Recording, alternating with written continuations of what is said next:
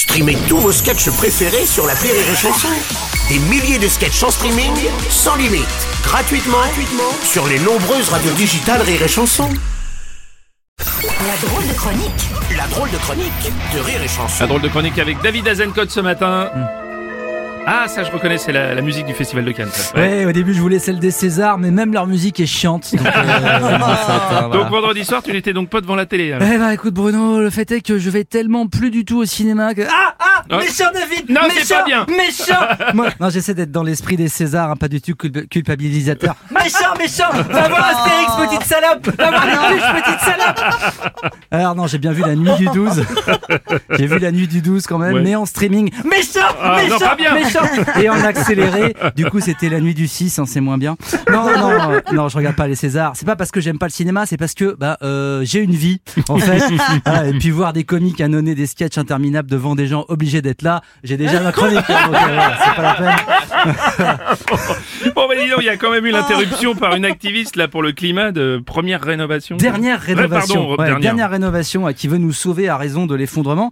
Oui. Ou quand Valérie Damido rencontre Furiosa de Mad Max. Alors, alors il faut bien dire que le happening a été immédiatement coupé par Canal+. Hein, c'est marrant, hein, chez Bolloré, ça coupe pas aussi vite quand ça dérape dans TPMP ou sur CNews. Ah, c'est curieux. Alors, D'ailleurs, d'ailleurs, un autre militant a été violemment maîtrisé par la police au salon de l'agriculture, Ouais. au même moment quasiment. Euh, salon de l'agriculture qui, comme les Césars, est un lieu où l'on rumine beaucoup en se demandant quand ce sera la fin. Sauf que personne va abattre Pierre Ninet pour en faire des côtelettes, évidemment. c'est clair. Ça serait pas bon, mais, la cérémonie était pourtant déjà sous le signe d'une grande cause, l'Ukraine. Ouais, ouais, un an déjà, un joyeux anniversaire. Mais euh, la guerre, le climat, tout est lié, puisque l'Ukraine est aussi atrocement polluée, euh, parce que les bouts de cadavres, les bébés morts, tout ça, c'est biodégradable, ça fait du compost. Mais, mais l'uranium des munitions, le Oui. pétrole qui fuit des tanks, euh, sans compter la centrale qui risque de péter, tout ça, c'est bien dégueu. Mais pas autant, pas autant qu'Arnaud Klarsfeld. Ah oui, parce que Arnaud Euh. Klarsfeld qui insiste sur la responsabilité de l'Ukraine dans le conflit. Bah oui, apparemment, l'Ukraine était hyper maquillée, elle portait une jupe super courte, elle avait pas mal picolé. Bah, elle a un peu cherché, merde, cette pute. Non, non, mais Arnaud Klarsfeld, ah là, là. Ah, il faut, il faut juste qu'il arrête de parler, lui, en fait. Hein. Déjà parce que quand il parle, bah, on voit sa tête. Et ça, c'est un problème, hein, parce qu'il est bouffi par la chirurgie et les injections. Ce qui lui fait un point commun avec Vladimir Poutine, d'ailleurs. hein. Sa tronche est quelque part entre le, le popcorn et le foie de veau, tu vois.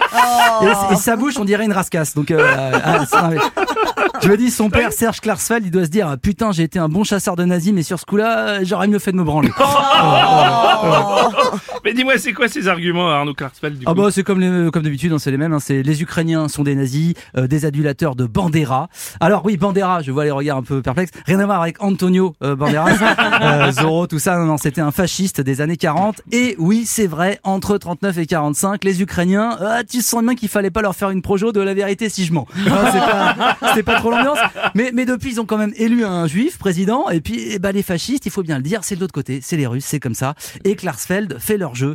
Euh, en fait, il me fait penser à ce gars qui avait tweeté au début de la guerre La Russie ne sera jamais mon ennemi. Genre, c'est toi qui choisis. Tu vois, euh, ah, bah, c'est sûr, tu dis ça aux Russes, ils arrêtent tout. Ils font Ah bah, ah bah, désolé, hein. ah bah oui, on était sur le point de massacrer votre famille et de violer votre femme, mais euh, Igor, sors de madame Sors de madame, Igor Allez, salut et slava ukrainien c'était la drôle de chronique de David Azencott.